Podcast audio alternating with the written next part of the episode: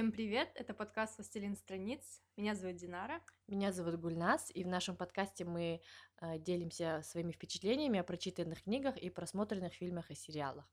И сегодня те, тема сегодняшнего выпуска — вампиры.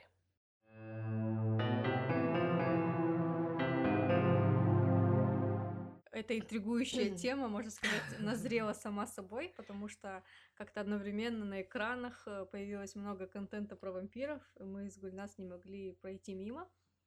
Да. Поэтому, как, как по, недавней, по недавно сложившейся нашей традиции, вначале мы расскажем о сериале, который мы посмотрели вместе, поделимся впечатлениями, а потом порекомендуем что-то от себя.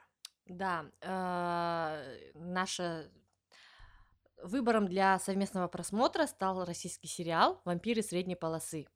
Это история о, скажем так, семье вампиров, а, живущих в российской глубинке. Где они? В Ростове, в Самаре? В Смоленске. В Смоленске, в Смоленске, да. А, эм, скажем так, говоря, что это история о семье вампиров, они не кровные родственники в каком-то плане, в смысле не так, что это отец, мать, это там был первородный вампир, который обратил несколько людей, э, мужчин, женщин, которые стали вампирами и, скажем так, вошли в его не то чтобы клан, стали э, членами одной семьи, одной коммуны какой-то. Вот. Я так поняла, потому что он породил их, он сделал да. их вампирами, он в ответе за них. Ну да, но мне кажется, это более говорит скорее о складе характера самого этого вампира, потому что, э, как становится потом известно, э, такая ответственность э, присуща не всем вампирам, которые обращают э, там каких-то там людей, превращают их в вампиров, как потом становится известно. Скорее это говорит о э, о его человеческом характере, каких-то там предрасположенностях, ответственности. И э, так забегая вперед, хочется сказать, что этот первородный вампир на поверку в каких-то моментах оказывается более человечным, чем некоторые люди, обладающим более такими человечными, великодушными качествами. Вот. Да, согласна. Ну, наверное, сюжет мы не будем рассказывать, потому что, чтобы тем, кто не смотрел, было интереснее. А, я, наверное, поговорю о том, что мне понравилось в сериале. В целом хочу сказать, что в последнее время российские сериалы все больше и больше радуют, угу. и уже даже не приходится как бы делать скидку на какие-то вещи, говоря, ну это же российский, российский, да. Но он реально интересно смотрится, и он э, как бы такой равновесный. Там есть юмор, и есть что-то грустное, угу. и какой-то смех сквозь слезы. А, мне кажется, во многом это получилось именно благодаря персонажам, которые здесь получились такие очень симпатичные, и за них как-то переживаешь. Ну, в разной степени, конечно. Не все персонажи получились прям такими совсем... Выпуклыми. Выпуклыми, да. да. Но, конечно, в первую очередь хочется отметить вот этого первородного вампира. Юрий Стоянов его играет да, из городка. Ты говорила. Да, да, да, да, да. Света, как его? Святослав Света... Вернедубович. Да, да, отчество такое. Да, да. Он там самый колоритный. И Юрий Стоянов, конечно, вообще на сто процентов отыграл этого персонажа. Он хоть и не главный герой, но... Ну, не знаю, мне кажется, он главный герой. Ну, я не знаю, Стоянов. он один из главных героев. Да, да, там скорее... Главный. Как это? Там нет прям супер главного героя. Там все, там вот это вот именно семья вампиров, они все гла, скажем так, я не знаю, как это называется, групповые главные, группа главных героев. Угу. Поэтому он один из главных. Да, он один из главных героев. Но он как-то просто вытягивает весь сериал э, за счет своего таланта и какого-то своего обаяния. Еще я хочу отметить, что у него самые лучшие реплики да, во всем сериале. Я вот, я вот как раз хотела я сказать, я хотела сказать, что э, у меня складывалось впечатление, что это импровизация, потому что я подумала, что если бы эти его реплики, шуточки, да, высказывания, если бы они все были а, прописаны в сценарии, то они бы не пришлись именно все, то, то, то, то, то количество таких реплик, оно было бы а, равномерно распределено между всеми героями.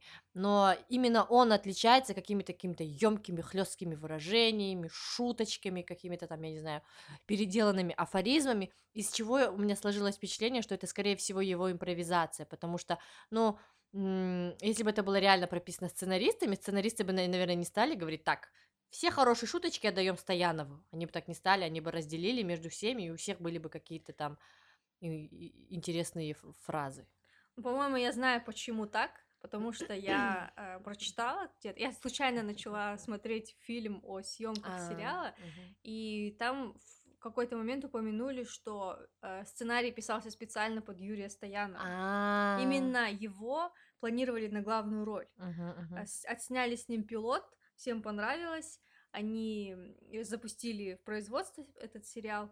Но потом что-то у Юрия Стоянова не получилось, кажется, затянулся проект, и он ушел на другую, на другие съемки. Uh-huh им пришлось заменить его на Ефремова. И они сняли с Ефремовым пол сериала А потом случилась эта авария? Да, потом авария, Ефремов не смог продолжать, и они снова предложили Стоянову. И пришлось заново все сначала снимать. А, ну, я, я, если честно, рада, что Стоянов остался, потому что мне Стоянов нравится больше Ефремова. Ну, не знаю, как-то мне его э, актерская игра как-то ближе или больше нравится, если так можно выразиться. Вот. А, что еще? Может быть, краткий синопсис надо все-таки рассказать? Историю, да, да что, да, что там есть э, в этом Смоленске проживают вампиры. Э, они, э, скажем так, немножко они гармонично, в принципе, вписываются в жизни городка, скрывают, конечно, от свою сущность. Э, и, э, у них есть договор. Да, у них есть договор с людьми. А, хранители договора это люди. И здесь вот, мне кажется, именно вот эта самая ситуация, что вампиры несут ответственность за свою жизнь, за свои поступки и за, за свои какие-то а, преступления и проступки перед людьми. И а, это говорит о том, что люди, которые заключали этот договор, вернее, вампиры, которые заключали этот договор, что м, они все-таки обладают э, вернее, после обращения вампира, в превращение вампира, они не потеряли своих человеческих качеств и сохранили их, и мне кажется, в принципе, сам сериал, он говорит о том больше, что э, неважно, какие в вашей жизни случаются обстоятельства, и даже если все против вас, и даже если все жизненные обстоятельства складываются так, чтобы вы, там, я не знаю, озверились и как-то стали а, озлобились, э, то это все зависит от вас, насколько можно сохранить свою человечность, свою, не знаю, там, душевность и сохранить свои какие-то такие хорошие качества. Потому что вот этот сериал, ну, мне так показалось, он демонстрирует, потому что в определенный момент в каких-то случаях э, некоторые представители семьи этой вампира, этих вампиров, они оказывались э, более ответственными, более правильными, более, опять же, повторюсь, человечными, чем некоторые люди. Может быть, это связано с тем, что им там по, по 150 лет некоторым, но э, и, и как бы опыт прожитых лет э, как бы накладывает какой-то отпечаток, и они понимают, что там какие-то проблемы, которые волнуют людей, на самом деле какие-то тщетные и все такое, но тем не менее там просто был такой персонаж человеческий, который я просто смотрела и думала, прям вот, э, прям меня у меня вот в какой-то момент вампиры вызывали прям острое сочувствие, и я думала, господи, да загрызите уже этого несчастного человечешку, чтобы он вам жить не мешал. Хотя это против правил. Ну, конечно, этот персонаж, мне кажется, во многом противоставлялся Святославу Вернедубовичу, да. потому что он прям такой милый одуванчик. Он ходит и ложит э, там какие-то какой-то корм птицам. В каждый да. скворечник он насыпает корма, у него такой специальный мешочек с собой есть. Он общается с пенсионерами, да. там узнает у кого какие проблемы, да. там кому кому воду прорвало, да, там, у кого да, труп да. нет, там кто не может вылечиться, и потом он старается как-то по-своему решить их проблемы. И да. если он видит, что там кто-то в опасности на улице, как пример с коляской. Угу. Он использует свою скорость, чтобы там, он использовал свою скорость, чтобы предотвратить столкновение коляски и автомобиля. Да, то есть даже будучи много десятков сотен лет вампиром, что само по себе подразумевает, что у него не должно было сохраниться каких-то какого-то сочувствия, он все равно продолжает оставаться человеком, и он в первую очередь всегда защищает права людей, ну не права жизни, то есть он э, понимает ценность людской жизни, и э, еще хотела сказать, Э, что было, что что мне показалось довольно милым, это то, что как этот Стоянов постоянно бухтит, этот Святослав Вернедумови Вернедубович постоянно бухтит и, э, говорит: "Да что ж вы такое, самое главное- это же люди, надо с ними разговаривать, общаться, так вы все больше узнаете". Когда вот эти его там, ну, скажем, условно, да, дети и внуки, они такие: "Ну, и всё, щас мы все через телефон, через компьютер все узнаем, дед Слава, там, не ссы, все будет". А он такой: "Да говорить с людьми надо, говорить, что ты на этом компьютере узнаешь". Это было очень так мило и по-стариковски. Да, согласна. А насчет сюжета, как бы особо мне нечего сказать, потому что он здесь далеко не главное, потому что Мгм, в да. какой-то момент уже как-то устаешь от всех этих перипетий, и Да, как-то уже даже не интересно, что будет дальше, просто смотришь ради персонажей, ради того, что будет с ними. Да, там даже когда, скажем так, развязка случается, ты такая думаешь: "Ну ладно, окей, так, теперь самое главное, что там с ними дальше будет?" Когда там финальная, ну, так скажем, условно финальная битва была, она как-то это была н не сильно ну, во всяком случае, для меня она была не сильно впечатляющей, я её так одним глазом буквально смотрела. Меня гораздо больше интересовало, что случится после этой битвы, как там они дальше жить будут. Да, аналогично. Так что, а, однозначно можем рекомендовать этот Да. сериал. Э, это получилось такой сплав, а, комедии и драмы. А, то есть, если вам нужно что-то такое легкое посмотреть на вечер, но не слишком тупое, и то, над чем можно и попереживать, то советуем "Вампиры средней полосы". Да. А, это, скажем так, приятный образчик, э, русского кинематографа внезапно.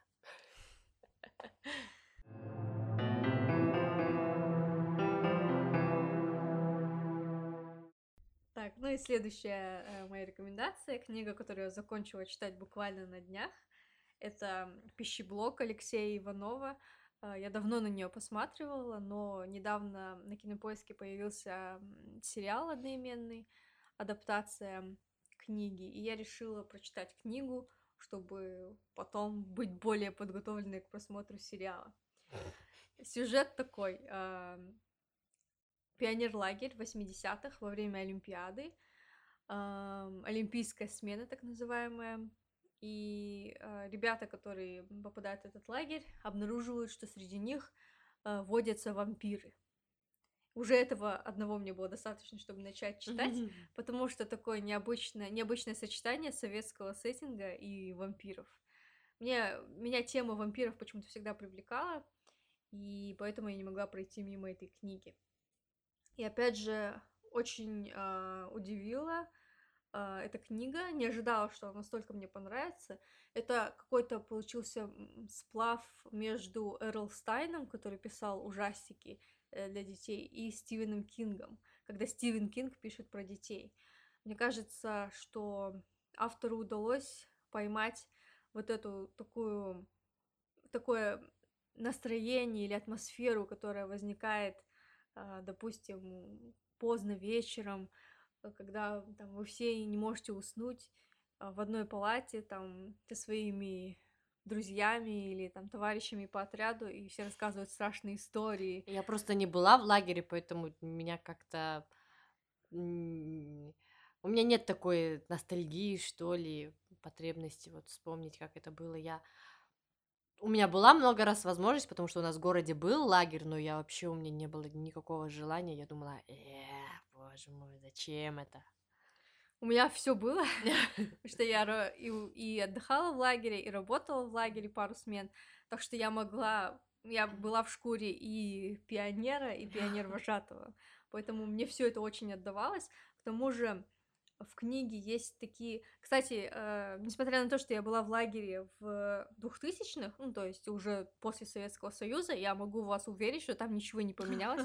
Такая же система, отряды, орляцкий круг, там, мероприятия, это все осталось таким же. Я Хм. читала эту книгу и просто думала: все, все точно так же, как у нас в лагере было, в лагерях".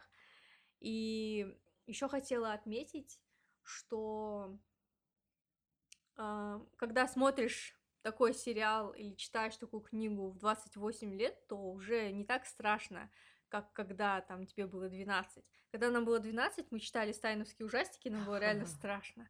А сейчас это такое больше ностальгическое чувство, и как-то переносишься в свое детство, и, и это как-то для меня лично это создало такое ощущение уютности. Я как будто перенеслась в детство и снова читала эти книжки.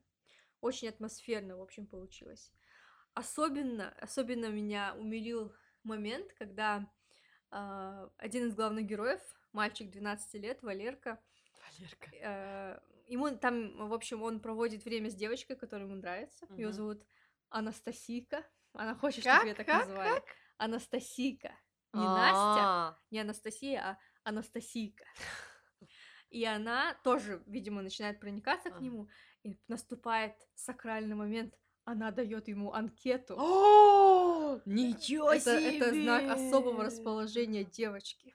И он там с таким благоговением перелистывает эту анкету. И там он вслух читает вопросы, которые она написала. Твой любимый цвет, твой любимый цветок. И я все это читала и прямо вспоминала, как э, какой популярностью пользовались мой, да, анкеты да. у нас в это же, школе. это же было. А заполучить свою анкету какого-то популярного, там, я не знаю, ученика, какого-нибудь популярного девочку или мальчика, это считалось. Вау! Да. Я помню, у нас в классе была девочка, которая становились в очередь, чтобы она заполнила их анкету, чтобы просто понимали. И мы изощрялись, кто как мог. Я еще застала тот период, когда анкеты мы сами делали. Да, да. А этот, который ты там еще там надо Но было. Я, не, я всегда. Да? Нет, всегда потом, потом, а потом они потом появились а, такие покупные анкеты. Мне, так мне... же неинтересно. У меня... Интересно же, чтобы ты сам оформил, да. наклеечки подобрал, раскрасил все фломастером. Да, вот у меня был, у меня было вот несколько таких анкет, а потом а, которых ты там сам придумаешь, вопрос еще сидишь, думаешь, блин, как, как бы вот какие вот оригинальные вопросы придумать. Ну, там у всех эти вопросы да, одинаковые да. были.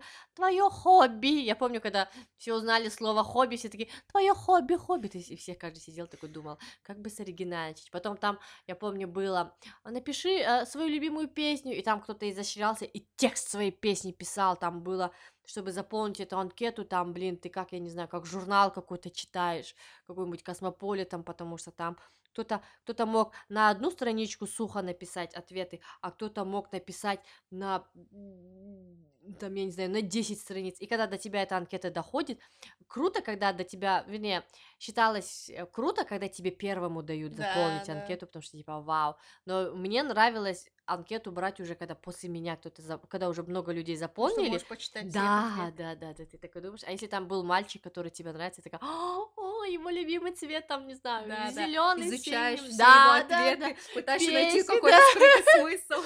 Потом такая думаешь, о, нам нравится одна и та же песня. Это знак, это знак.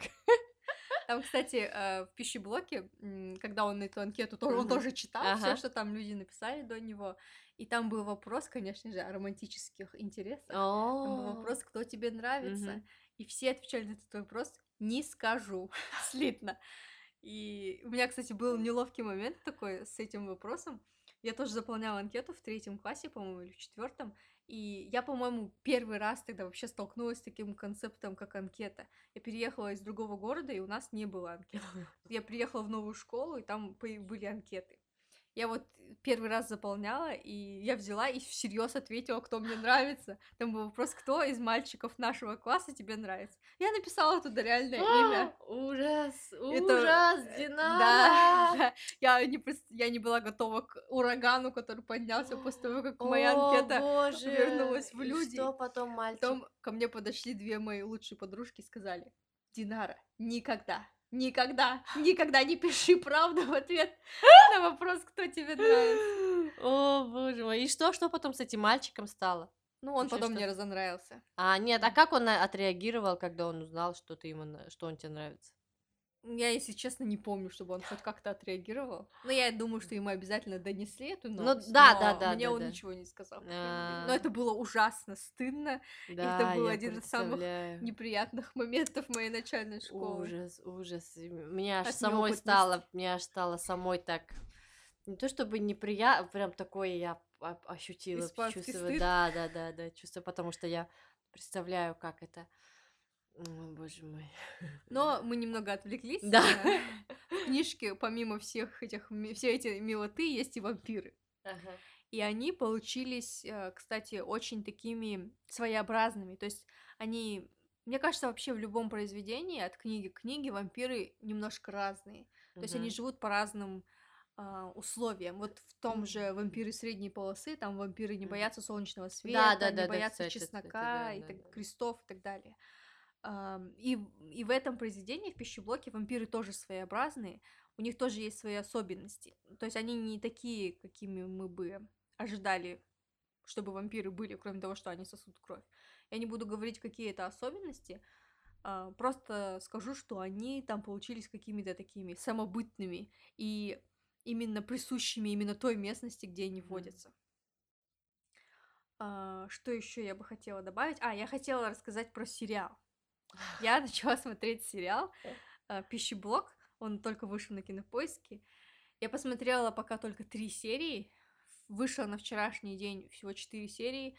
И, боже, какой же это трэш. Я никому не буду рекомендовать этот сериал. Во-первых, возможно, была моя ошибка в том, что я решила читать сериал, я решила смотреть сериал после книги.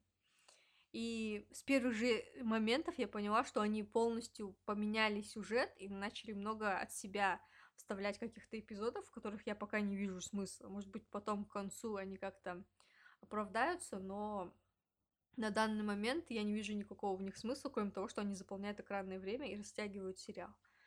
Во-вторых, у меня такое впечатление, что в сериале есть какой-то лимит ноготы. Как будто им сказали, вот, у вас должно быть во всем сериале, допустим, э, 15 обнаженных сцен. Вот ваш лимит, используйте его. И сериал пытается по максимуму использовать его, используя ноготу где надо и где не надо. Вот Мне кажется, у них не то, что лимит, а наоборот, разнарядка. Не менее трех крупных планов сисек за пять минут эпизода. И они такие, о боже мой, срочно раздевайтесь, нужны сиськи. Может быть, это делается для привлечения зрителей, я не Ну, знаю, не как знаю. HBO, Игра престолов, может быть, они хотят повторить этот успех, но в Игре престолов помимо сисек, сисек был и сюжет соответствующий. Но здесь, как бы, я, я читала, я только что прочитала первоисточник, и они вставляют эти сцены вообще туда, где их, где их вообще не было, и они не имеют никакого смысла. Я не понимаю, почему это происходит, и меня это ужасно раздражает. То есть это первый мой, первая такая моя претензия, такая немаленькая. Во-вторых, все, практически все персонажи, когда они попали на экран, они потеряли свою индивидуальность. То есть если в книге они все разные, и там, допустим, в отряде 15 мальчишек, но у каждого мальчишки свой характер, и я знаю примерно, чего ожидать от каждого из них, то есть что присуще им, то в книге, то есть в, в сериале это просто какая-то масса бе- бездушная, которая передвигается туда-сюда. Никто, мы ни- никогда не называют имен этих мальчиков, мы не знаем, кто есть кто, там, кроме одного или двух самых главных. А остальные просто какая-то безымянная масса, которая туда-сюда ходит в столовую, ест, потом ложится спать, потом играет в футбол. И то есть смотреть уже не так интересно, потому что и, и в этом произведении также именно сериалы, ой, именно персонажи как бы держат на себе все повествование. Может быть, может быть, им просто не хватило, не знаю, каких-то ресурсов на то, чтобы делать вот как вампиры средней полосы несколько главных героев. Там всего два главных героя. Ну, ну да, я имею в виду, чтобы второстепенных, да, пи- да, вот я и говорю, что в пищеблоке, чтобы им развивать э, линию второстепенных героев, вот как, ну, нормально, чтобы развивать. Может быть, им там денег не хватало, чтобы больше платить актерам, я не знаю, или еще что.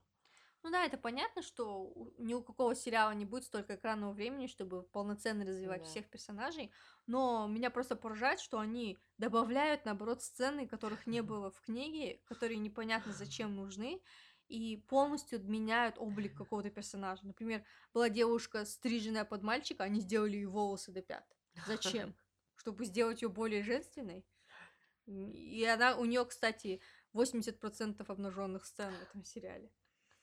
Ну, в общем, сериал я не рекомендую, лучше прочитайте книгу. Она по-настоящему погрузит вас в эту атмосферу а, пионерского лагеря. Я не знаю, насколько это аутентично 80-м годам, но это действительно аутентично лагерям э, в том виде, в, в котором они были там лет 5-6 назад. Не лет 5-6, лет 10 назад, когда я там была. Э, так что ради атмосферы, думаю, стоит почитать. И еще отдельно скажу, что мне понравилось, что все заканчивается не так хорошо, как это, как это происходит в сказках. То есть наши герои не выходят полностью ам, без, как безупречными и невредимыми из этой ситуации. То есть они попадают в какие-то трудности, и им приходится чем-то пожертвовать, чтобы спасти своих близких. Мне кажется, это очень справедливо, реалистично, и понимаю, что герои что-то вложили, чтобы одержать победу. Ну, этот, книжка меня больше заинтересовала, чем сериал. Судя по вот описанию, я просто давно уже не могу. Я вот прочитала, господи, что там я недавно прочитала. В общем, я недавно прочитала какую-то серию, и я до сих пор под впечатлением, и не могу уже, наверное, недели две заставить себя что-нибудь новое начать читать. Потому что все, что я не начинаю, мне кажется, недостаточно хорошо. Недостаточно хорошо. Хочется прям что-нибудь такое. Вот. Что ты рекомендуешь в итоге? Да, я рекомендую э, книгу «Пищеблок» Алексея Иванов, но не сериал. Это была рубрика «Книга лучше». Да. Так, я, наверное, приступлю к своей рекомендации. Когда мы с Динарой начали, э, договорились э, сделать выпуск про вампиров, я начала вспоминать, что я смотрела, читала про вампиров, и почему-то мне в голову пришли только такие сериалы и фильмы, которые я бы не совсем рекомендовала смотреть, и в том числе, допустим, ам, те же самые дневники вампира, да? Э, Дневники вампира, кстати, кстати, стоит отметить, дневники вампира первые два-три сезона довольно хорошие, смотрибельные, а дальше уже начался какой-то бред, я уже, наверное, после четвертого сезона, потом они сделали спин с другими какими-то, а, отдельно решили развить историю Перворока. В общем, на какой-то, в какой-то момент я уже просто перестала смотреть и пе- перестала смотреть, и когда он, когда в прошлом или позапрошлом году, когда там громогласно говорили, о боже мой, дневники вампира наконец-таки за- за- завершаются после 18 лет выпуска, ну, условно 18, сколько там, 5 лет, лет 8, 8 сезонов, по-моему, там было. И вот мы завершаемся, все такое. Я просто тупо зашла в интернет, в Википедию, чтобы узнать, чем все закончилось, и вот эта развязка меня просто поразила, как все начиналось и как закончилось. Мне кажется, хорошему сериалу нужно максимум три сезона, ну четыре от силы, чтобы он умел держать интригу. Так вот, это была короткая подводка. А, но, кстати говоря, о дневниках вампира, я, наверное, все-таки небольшую рекомендацию сделаю, что первые 2-3 сезона смотреть можно. Они прям хорошие, они такие, там, интрига нужная, как, как нужная есть, история хорошая. Там первые три сезона, первые два-три сезона, ладно, они прям логичные. Ты прям все понимаешь, там, все чин-чинарем. А дальше уже как-то было такое ощущение, что как будто бы они не знают, э, что бы дальше еще сделать, как бы это все развить, а, как бы сделать, из чего бы сделать конфликт. Там, э, в конце концов, вот злодеи, анта- антагонисты, которые были в первом сезоне, к концу сериала они уже стали просто, ну, никем, их там эти главные герои просто могли левой пяткой взять, нокаутировать и использовать их только так. А в первых сезонах, в первом сезоне, я помню, это главная антагонистка, в- вампир Кэтрин, она была просто злодей года, она была злодей века, там толпа вампиров не могла с ней справиться, просто не знали. А где-то в четвертом сезоне ее уже там только ленивый не пинал и не говорил, а, Кэтрин, Кэтрин, шла бы ты отсюда вообще, вообще тебе тут ничего не надо, от тебя тут ничего не требуется, и иди бесполезное существо. Вот, поэтому первые два-три сезона я рекомендую, это такой сериал, он прям там первые два-три сезона добротный. А, и небольшая ремарочка, почему мы начали смотреть этот сериал. Мы с подружкой тогда жили на квартире. По-моему, первый или второй год был, как мы университет закончили. И в какой-то момент, я помню, подружка приходит домой и говорит, так, мне срочно нужна доза искусственной любви, или, как же она сказала, искусственной романтики. И я такая, что? И она говорит, короче, мне нужна какая-нибудь сопливая драма. мне тут сказали, дневники вампира надо смотреть. И она начала смотреть, и думала, что за херню ты смотришь? Что это вообще? Что за ерунда? Как раз тогда еще сумерки не закончились саги, там, по-моему, последняя должна была выйти, последняя часть фильма. И, в общем, она приходила с работы, вся такая заколебанная, вся уставшая, сидела, ела и смотрела сериал. И я в какой-то момент слышу, что-то там происходит, какие-то... И где-то, наверное, на третьей, четвертой серии так я говорю, подожди, подожди, а разве она там не сказала ему то-то, то-то в позапрошлой серии? Она говорит, да не-не-не, она просто сделала так-то, так-то, так-то. И потом, короче, как-то я так раз-раз-раз сама не заметила, как я начала вместе с ней этот сериал смотреть, и потом мы уже и разъехались, и все такое, но каждый раз, когда мы встречались, мы обсуждали этот сериал, говорили, это Елена, да не говори, она меня заколебала. Такая тупая, от нее одни проблемы. Да-да-да. А вот а Дэймон, Дэймон вообще красавчик. Потом мы начали читать книгу, хотели почитать книгу, но а, книга была в русском, пере... ну, русский перевод мы смотрели, и какой-то нам идиотский перевод попался, где Дэймона называли Дамон. М. И мы такие, нет, нет, нет, нет. Тем более там Дэймона играл Йен Саммерхолдер, он был такой прям очень харизматичный, хоть и злодей, но прям супер харизматичный. И мы такие начали читать, и потом с ней сидим, каждый сидим на своей работе и такая говорим, что, будешь смотреть? А, что-то мне тоже, мне тоже не... Ой, мне, меня так раздражает, что там говорят Дамон. Меня тоже. И, в общем, мы в итоге решили не читать и удовольствоваться только сериалом. Итак, возвращаясь к моей рекомендации. Это была очень длинная подводка. Я бы хотела порекомендовать фильм «История одного вампира».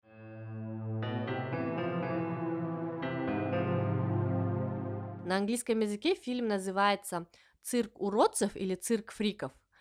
А, ассистент вампира. Насколько я понимаю, это киноадаптация первой книги а, одного из американских авторов трилогии. Это трилогия. По этой трилогии, получается, снят был фильм только по первой книге. А продолжение не, не случилось. Это история, ну, можно сказать, мальчика, а, который такой исключительно положительный мальчик из обычной семьи, у него любящие родители, младшая сестренка, он хорошо учится в школе, ну такой вот кругом положительный мальчик. У него есть друг, у него э, семейная ситуация не совсем, скажем так, не, со, не совсем благополучная семья, но тем не менее они лучшие друзья, и хотя э, вот этот его друг, которого, кстати, играет Джош Хатчерс, Хатчер, Хатчерсон, который снимался в Сойка пересмешница. Как он называется? Голодные, Голодные игры. игры, да. В голодных играх снимался. Он эм, играет вот этого его не самого благополучного друга.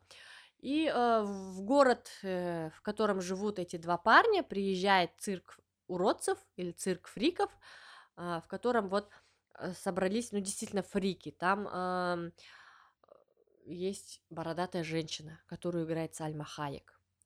Кстати, она не просто бородатая, она еще и, э, скажем так, провидится. И там есть сцена, где она прям... Ну, блин, Сальма Хайек, конечно, она тоже такая харизматичная женщина, там, как она эту сцену отыграла, где у нее в какой-то момент вырастает борода резко прям на глазах у зрителей, и потом она ее каким-то так ножницами берет, срезает, и такая супер гладкая сразу. Я думаю, нифига себе, она побрила себе бороду ножницами.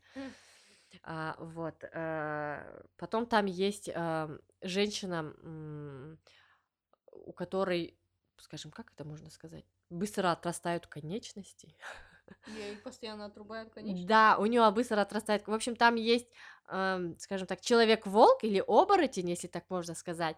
И они его выпускают. Там у них есть такая сцена, что, скажем так, номер э, в цирке, что они как будто бы выпускают этого волка. Волк съедает руку, откусывает руку у этой женщины, все такие, о, боже мой, и тут внезапно оказывается, что, смотрите, она показывает, как у нее отрастает заново рука.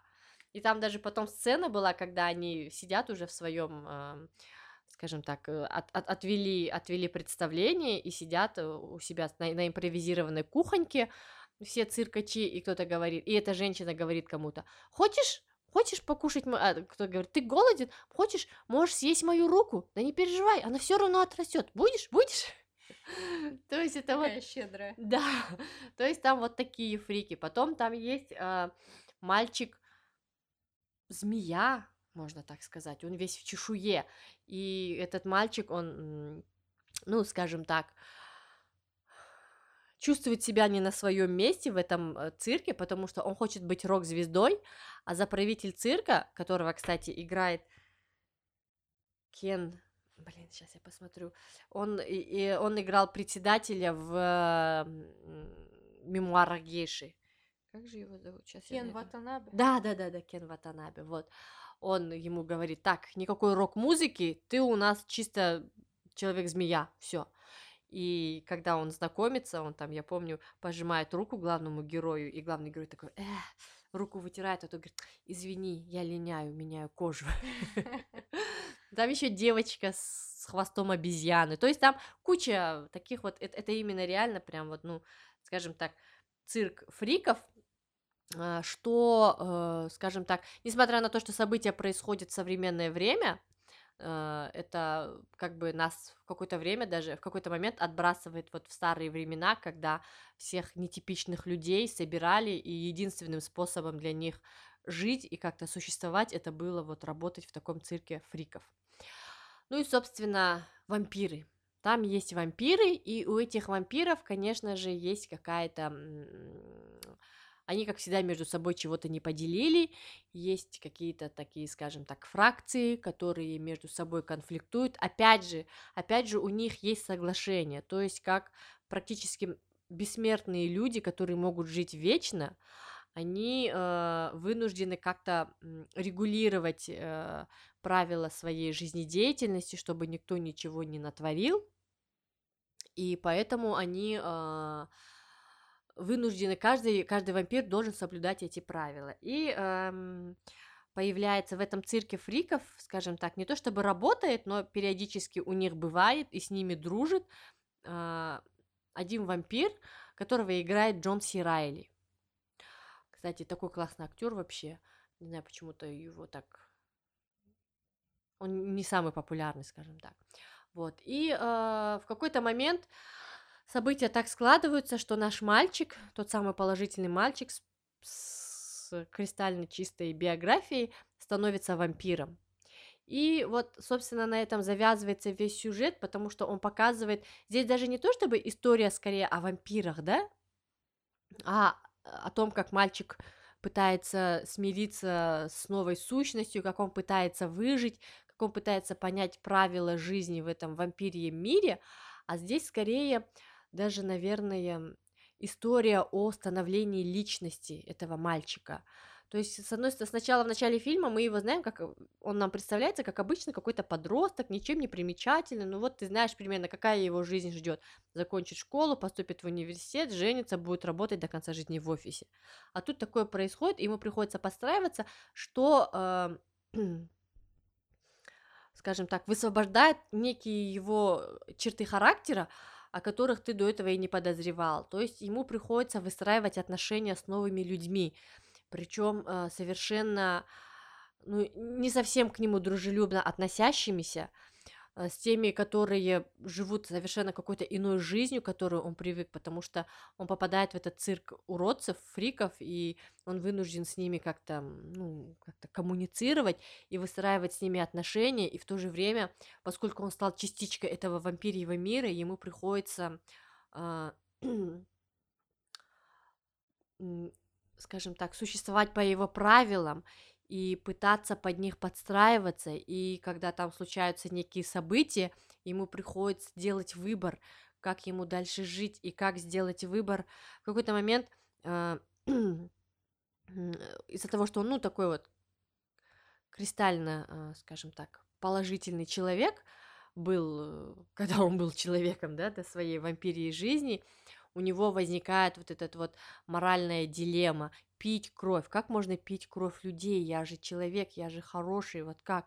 И он это вот не может он переступить через себя и вот это вот само его постоянное терзание, оно вот как-то, э, я не знаю, становится, может быть, эм, если можно так выразиться, изюминкой, казалось бы, вполне банального фильма о вампирах. Вот. Ну и, и конечно же, не, не, нельзя не, не, не указать, э, не, не рассказать о харизме, опять же, Сальмы Хаек и Джона Сирайли. Видеть бородатую Сальму Хаек это нечто.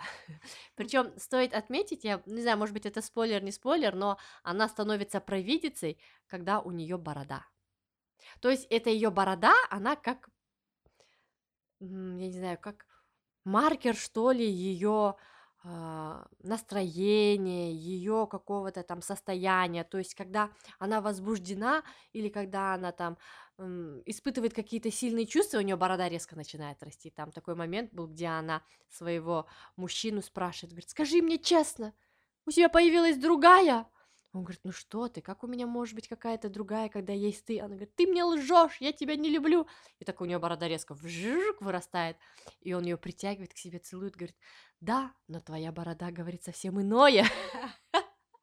И там вот таких моментов много. То есть именно вот такие вот шутеечки, они сбавляют какой-то пафос всей этой вампирской драмы, вампирской какой-то там, вампирского нагнетания, когда вот например, как, как в «Сумерках», да, когда там просто пафос на пафосе, когда там какой-то высокопафосный диалог на диалоге, а здесь вот именно градус этой пафосности сбивается такими э, шуточками. Кстати, надо отметить, там довольно хороший актерский состав, там Уильям Дефо играет, помимо Джона Си Райли и э, Сальмы Хайк, вот опять же Джош, Джош Хатчерсон, а, еще играет, о, боже, вот Кен Вана, Ват, Ватанабе, да, то есть, ну, такой хороший, э, хороший актерский состав. Поэтому я рекомендую, если вам нравится такая вампирская тема, и при этом вам нравится м, здоровая доля сарказма и э, юмора, то этот фильм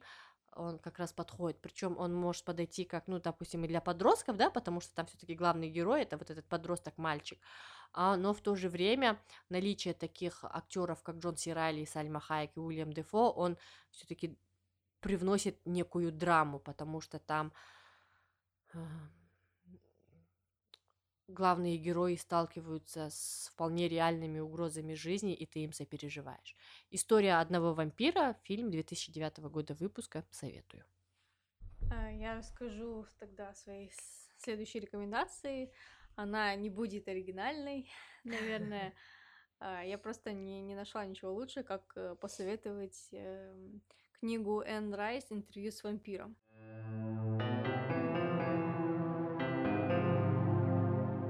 Все, наверное, знают э, о экранизации с Томом Крузом и Брэдом Питтом в главных ролях. Но, наверное, меньше людей все-таки читала книгу, поэтому я порекомендую книгу. Я ее прочитала достаточно давно, но впечатления у меня остались такими же сильными. И я бы хотела... Э, сюжет, думаю, всем известен. Э, вся суть книги в том, что вампир по имени Луи Пон Дюлак, э, которого играет в фильме Брэд Питт, рассказывает журналисту историю своей жизни, то есть как он стал вампиром, почему он таким стал, э, что он, какие как бы, что он испытал а, в течение своей земной жизни и жизни в качестве вампира. И из этого состоит э, первая книга. Мало кто знает, что э, интервью с вампиром это только первая часть цикла, который состоит из семи книг о вампирах. И Энн Райс, автор, э, строит целую вселенную вампиров в этих семи, семи книгах. Интересно, что у них тоже свои особенности, они не, не похожи на вампиров из других произведений. А в первую очередь они, конечно, очень отличаются от классических вампиров, которые были в Дракуле, которые там боятся э, чеснока, Света. крестов. Эти, кстати, боятся солнечного а, света. Да? да. Но они не боятся чеснока, крестов, осиновых колов, по-моему, тоже не боятся. И они такие более утонченные, когда человек становится вампиром, он сразу обретает способность красиво рисовать, овладевает навыком живописи, у него появляются какие-то музыкальные таланты, они становятся такими более красноречивыми, поэтому вампиры Энн Райс более утонченные. Я читала только первые две книги «Интервью с вампиром» и «Вампир Листат». Ну, в первой части я уже сказала, э, что происходит, а вторая часть рассказывает о происходящем с точки зрения вампира Листата. Ну, то есть, если в первой книге мы узнаем о нем просто со слов Луи, который, э, которого Листат обратил в вампиры, то вторая книга это как бы возможность Листата оправдаться перед читателем и рассказать, как все было с его точки зрения. Конечно же, в этой версии он выглядит, предстает намного лучше, чем. Ну, еще бы он же не будет про себя Луи. плохо говорить. И а, именно в книге Листата мы больше узнаем об этом мире вампиров, о том, что, оказывается, есть а, различные особенности а, этого мироустройства. Например, что способности вампиров, у них тоже есть дополнительные способности, кроме того, что они живут вечно. Например, а, некоторые вампиры могут читать мысли или как-то воздействовать на людей и на каких-то своих сородичей вампиров. Оказывается, эти суперспособности, так называемые, различаются, то есть они зависят от возраста вампира. Если вампир э, моложе тысячи лет, то его способности будут намного слабее, чем э, способности вампиров, которые старше этого возраста. И опять же, те вампиры, которые моложе тысячи лет, их намного легче убить чем вампиров, которые... Им придется уже постараться, если они захотят там покончить жизнь самоубийством, их не так просто убить. А, мне кажется, такие особенности очень интересные, потому что мы все знаем, что такое вампиры. Мне кажется, это один из самых э, избитых сюжетов, как в книгах, э, так и в кино. И когда автор придумывает какие-то свои особенные черты, и наделяет вампиров э, какой-то такой какими-то характеристиками, которые не свойственны другим вампирам, то это сразу делает произведение более интересным.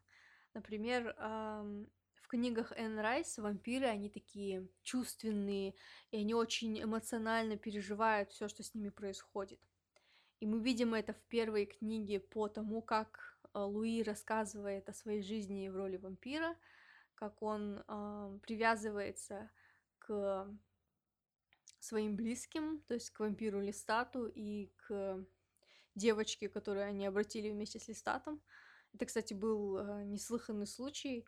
Они встретили девочку, которая, мать которой погибла от чумы, и девочка осталась сиротой. Это вот Кирстен Данст. Да, да. Я не помню, как девочку звали в книге, но они обратили ее. То есть это был первый случай, когда ребенка обратили вампиры. И это, был, это было не самое лучшее решение, которое они приняли, потому что она остановилась в развитии, конечно же, потому что вампиры перестают расти. То есть они с момента своего обращения, они не стареют, э, у них ничего не меняется.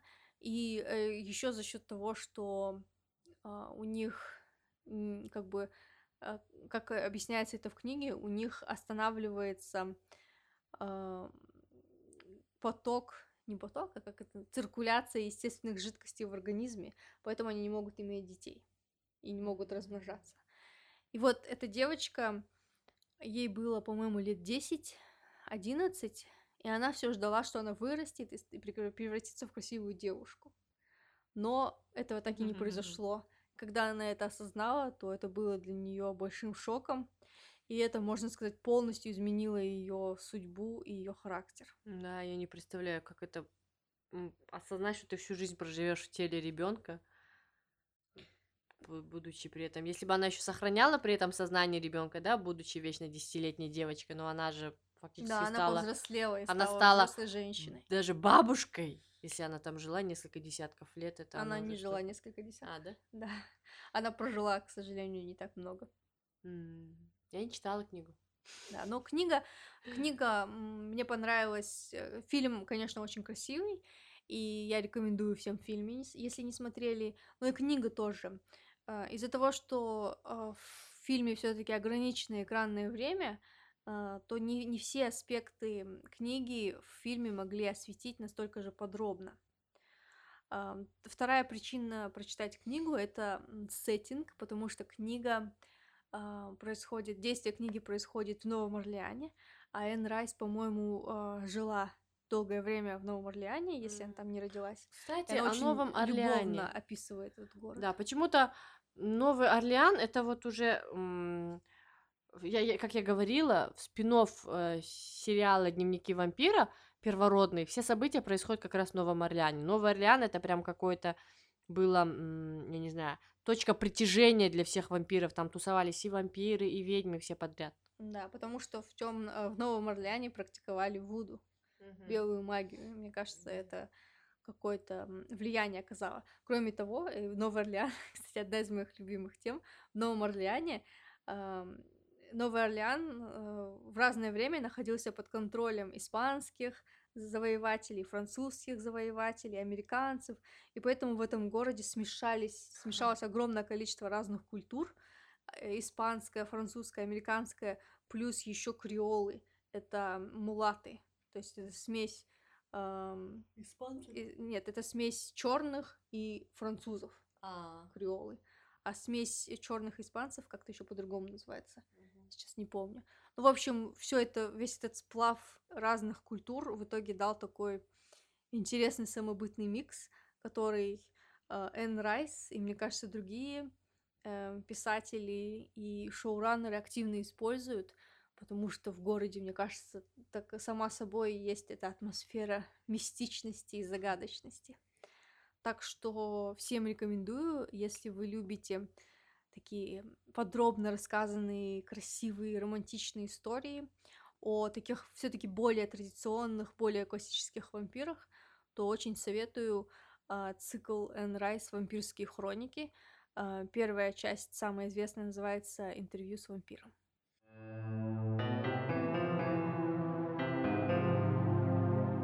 Я, наверное, перейду к своей рекомендации, да? Это сериал «Дракула» 2020 года. А, Да, да, да-да. да, да. Который Netflix выпустил. Э, Буквально чуть-чуть о нем расскажу. Он история того самого Дракулы. Э, Сериал написан сценаристами, которые написали Шерлока Холмса с Бенедиктом Камбербэтчем. Вот. эм, э, Сериал состоит из трех серий, часовых, по-моему. Час, по-моему, длится серия, да. И рассказывает историю графа Дракулы, как он пытается... Как он пытается э, решить какой-то определенный вопрос, и э, решение этого вопроса мы выясняем, конечно, только в конце третьей серии. И, если честно, меня концовка этого сериала тоже немножко а, удивила, поразила, потому что а, она показывает графа Дракулу как человека, который, а, несмотря на то, что там, я не знаю, Дракула, сам Дракула, после у него там куча вампиров э, он обратил, что он живет там много-много-много лет, но тем не менее он так же, как обычный человек, задается вопросами о смысле жизни, о своих страданиях и не может решить сам собственную проблему, проблему вот собственного существования. Я даже не знаю, как, как рассказать сюжет так, чтобы его не заспойлерить, поэтому я особо много, наверное, рассказывать не буду, плюс ко всему, чтобы не затягивать наш выпуск, а, скажу лишь, что поразительная актерская игра. Особенно в первом, первой серии момент, где он обращается из собаки, по-моему, да, он был, или из волка в человека. помню уже. Нет, я вот первый, я не помню, из кого он обращался, из собаки или из волка, тоже какое-то вот такое животное было, и он прям оттуда как будто бы рождается, и жуткая такая натуралистичность, он весь в крови, там обнаженный стоит, а ему пытаются дать отпор э, монашки, а, потому что он там в церковь хочет войти, э, в монастырь. Она просто меня такая, «А, я еще смотрела этот сериал на ночь, она прям пробирает до, я не знаю, до костей а, именно эта сцена лично меня.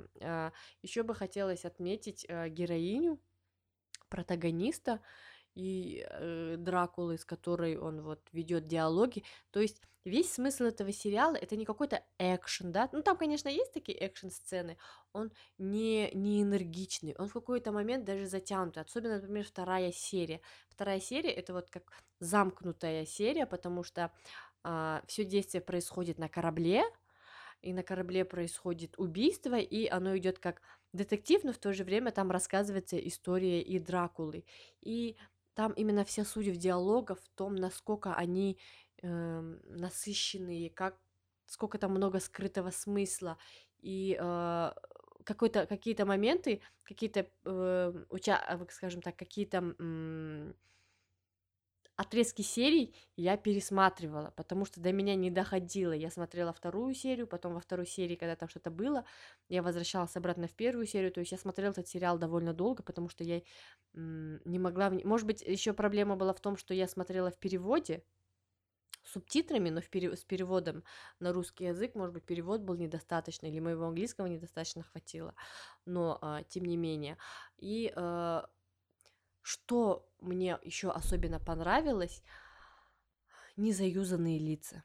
Актеры были просто вот, ну, все реально незаюзанные, были очень свежие лица, очень красивый, колоритный Дракула, такой весь видный мужчина, какой-то такой прям, и очень красивая женщина-протагонист, монашка.